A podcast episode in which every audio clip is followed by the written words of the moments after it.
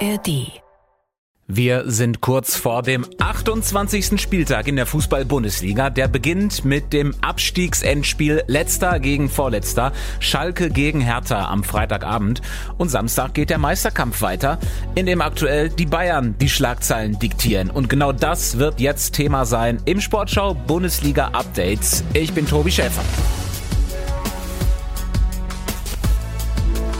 Was für eine intensive Zeit gerade. Äh, Langeweile können wir dem Fußball und der Bundesliga aktuell nicht wirklich vorwerfen. Vor allem beim FC Bayern überschlagen sich momentan die Ereignisse äh, mit der Betonung auf schlagen. Wir reden drüber mit Holger Dahl und Daniel Neuhaus. Hallo in die Runde. Tag. Hi.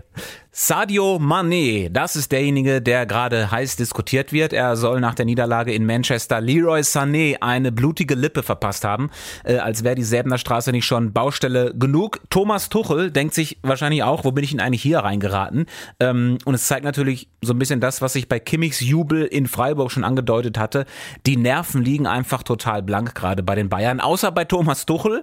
Äh, der stellt sich mitten in diesem Sturm hin und sagt, ja, ich bin schockverliebt in meine Mannschaft. Mannschaft. Ich habe so viele gute Sachen gesehen, dass ich mich weigere, das Ergebnis heute in den Mittelpunkt äh, zu stellen. Ich weigere mich schlichtweg. Ich, ich weiß, es mag mag blöd klingen und, und ist vielleicht, wie Sie sagen, nicht Bayern-like, aber so ist es heute. Es ist heute so, müssen alle akzeptieren. Ich war sehr stolz an der Seitenlinie, wie wir gespielt haben, wie wir aufgetreten sind. Wie ich gesagt habe, wir waren mutig, wir hatten die richtige Persönlichkeit. Thomas Tuchel sagt, äh, das ist jetzt nicht Bayern-like. Was wäre denn Bayern-like gewesen? Was meint er denn eigentlich? Äh, Bayern-like wäre, glaube ich, im Selbstverständnis gewesen. Da sind wir bei diesem Mir san mir Ding ähm, einfach zu gewinnen oder zumindest nur knapp zu verlieren. Äh, das ist einfach der Schlüssel zu allem, der der Erfolg. Also ähm, ich komme gleich, übrigens schon mal ein Teaser. Ähm, ich komme gleich mit dem Schmetterlingseffekt um die Ecke, ähm, der für mich äh, gerade bei den Bayern eine große Rolle spielt. Aber wir hätten diese ganze Diskussion nicht, wenn die Bayern da einfach ordentlich verteidigt hätten. Ja, das stimmt. Aber also die Frage ist halt dafür geeignet, sofort in die Tiefe zu tauchen, Tobi.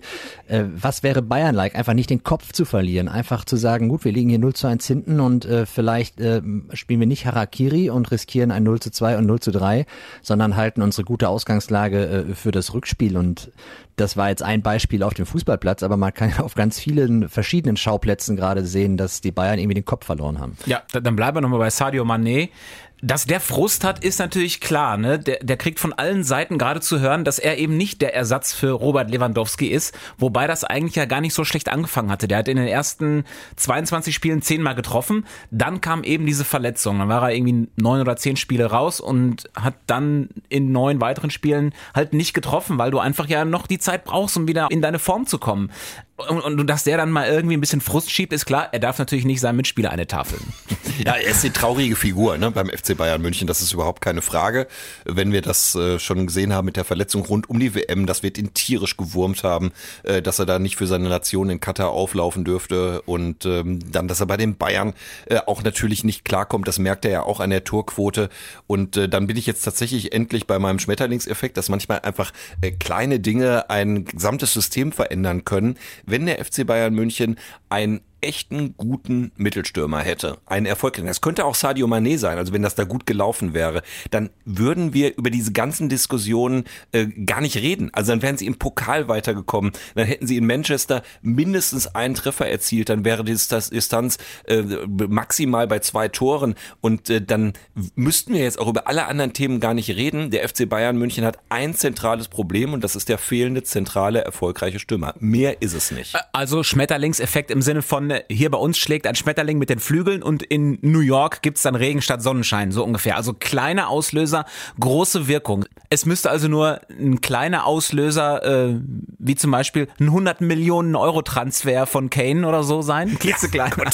Ja, ja, aber es ist, es ist diese eine Geschichte. Wir haben jetzt gerade eine Maximaldiskussion. Äh, gerade ist nochmal ähm, so eine, ja, so eine Chronik gekommen der, der Bayern-Probleme mit ähm, neuer äh, Ausfall, mit neuer Interview mit dem Tapalovic aus, also Torwarttrainer, wegen Maulwurf-Affäre und so weiter. Das, all das wäre überhaupt kein Thema. Diese Saison wäre einfach so durchgerollt und jetzt machen wir einen riesen Aufstand darum, dass die Bayern einfach vorne keinen haben, der ein Tor schießt. Ja, aber wie ist ja nicht nur, dass wir diesen Aufstand machen, wenn du dir, und das taucht in dieser Chronik ja auch auf, Dinge anguckst, wie dieses Elfmeterpunkt zertreten im Pokal von Benjamin Pavard, äh, dieser Jubel von Kimmich, äh, diese Geschichte zwischen Manet und Sané, wie auch immer sie jetzt stattgefunden hat, das zeigt doch, dass das Nervenkostüm komplett zerrüttet ist in einer Saison, in der du ja noch immerhin Meister werden kannst und du kannst ja auch sagen, du bist gegen eine sehr starke Mannschaft im Pokal ausgeschieden. Klar ist das nicht der Anspruch der Bayern gegen Freiburg rauszufliegen, aber das war jetzt auch kein Zweitligist und äh, mich verwundert sehr, wie dünnhäutig die alle sind und das kann man eigentlich mit diesen sportlichen ähm, ja, Misserfolgen zuletzt nur bedingt äh, erklären. Also in der Bundesliga ist es keine super Saison, aber es ist ja noch alles im Lot. Sehe ich komplett anders, weil die Bayern genau das nicht gewohnt sind. Also äh, das Verlieren und ähm, das äh, von der Siegerstraße abbiegen, äh, das haben die nicht drauf. Also in diesen Wohngebieten, äh, wo es nicht so schön aussieht, da, da kennen die sie einfach nicht aus. Da bräuchten die irgendwie ein besseres Navi. Und genau das ist das Problem, äh, dass die jetzt gerade in so eine Situation rutschen, in, in der sie nicht klarkommen. Und dann passieren natürlich solche Dinge. Ich finde die auch nicht super. Also äh, gerade das Kimmich-Verhalten und, und dieses Elfmeter-Punkt äh, kaputt treten, das ist einfach total unwürdig. Äh, aber all das hängt nur damit zusammen, dass sie einfach ein, zwei Tore in entscheidenden Spielen zu wenig gemacht haben, weil deutscher Meister werden die ja eh. Ja, und man könnte natürlich äh, sagen, selbst wenn solche Dinge vorkommen, äh, du hast jetzt diesen, diesen ganzen, diese ganzen Nebenkriegsschauplätze eben aufgezählt, dann muss es ja jemanden geben, der das Ganze zusammenhält und äh, befriedet. Das ähm, muss jetzt nicht der Trainer sein, aber das muss ja die Vereinsführung sein. Und irgendwie hat man das Gefühl, dass Kahn und Salihamidzic, ähm, dass denen alles gerade so ein bisschen entgleitet. Jetzt äh, die nächste Schlagzeile ist, dass zum Beispiel der technische Direktor Marco Neppe künftig während des Spiels nicht mehr unten auf der Bank sitzen soll, sondern woanders, auf der Tribüne.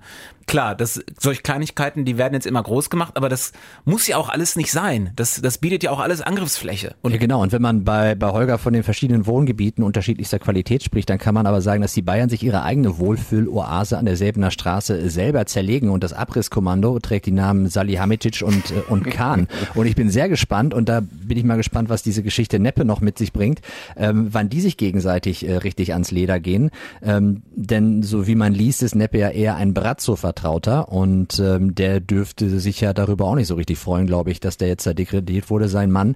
Also ich glaube, die Führungscrew, die gibt das schlechteste Bild ab bei all den ähm, ja, Nebenschauplätzen, die wir gerade schon von den Spielern auch beleuchtet haben. Jetzt pass mal auf, miese Peter, jetzt kommen wir aber nicht um die Ecke, dass das alles bedeutet, dass die Bayern jetzt in der Bundesliga noch Probleme kriegen. Ja, das ist jetzt die Frage. Muss Hoffenheim eigentlich dafür büßen? Ja klar, Hoffenheim kriegt jetzt richtig auf die Zwölf. Also von, äh, von Hoffenheim mit Matarazzo, der in der vergangenen Saison zweimal nicht gegen die Bayern verloren hat mit Stuttgart. Ja, super. Aber die, das die Spiel, meinst du, ne? Aber ja, die genau, die, die meine ich und jetzt kommst du gleich bestimmt auch noch um die Ecke, damit das Bebu total gut in Fahrt ist und so.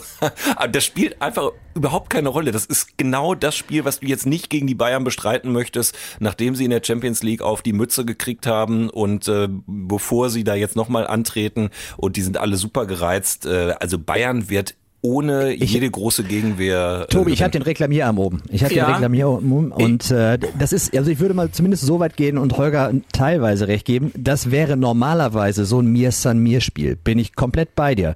Deshalb bin ich super gespannt, wie es ausgeht, weil wenn das in die Hose geht am Wochenende, dann hast du, glaube ich, ein richtiges Problem in München. Kurze Prognose noch zum Meisterkampf. Kriegt Dortmund gegen Stuttgart Probleme oder sind wir nach dem Spieltag genauso schlau wie vorher? Eher als die Bayern gegen Hoffenheim. Ja, ich glaube, wir sind genauso schlau wie vorher. Ich habe so eine kurze Gedankenpause gerade gerade gehabt, äh, als du, glaube ich, sagtest, die Bayern werden trotzdem ungefährdet Meister. Das ist ja das Traurige, wenn man die Liga als Gesamtheit sieht, dass die Bayern sich überall selbst zerlegen und eine schlechte Saison auch sportlich spielen für ihre Ansprüche und trotzdem wahrscheinlich ungefährdet Meister werden am Ende. Das spricht nicht für die Liga. Ganz so weit ist es ja noch nicht. Erstmal warten wir jetzt den nächsten Spieltag ab. Alle Partien der ersten und zweiten Liga kriegt ihr wie gewohnt live und in voller Länge zu hören bei uns in der Sportschau App. Und äh, wir hören uns dann am Sonntag wieder zur Nachbesprechung von äh, dem Spieltag. Vielen Dank, Daniel. Vielen Dank, Holger. Gerne. Sehr gerne.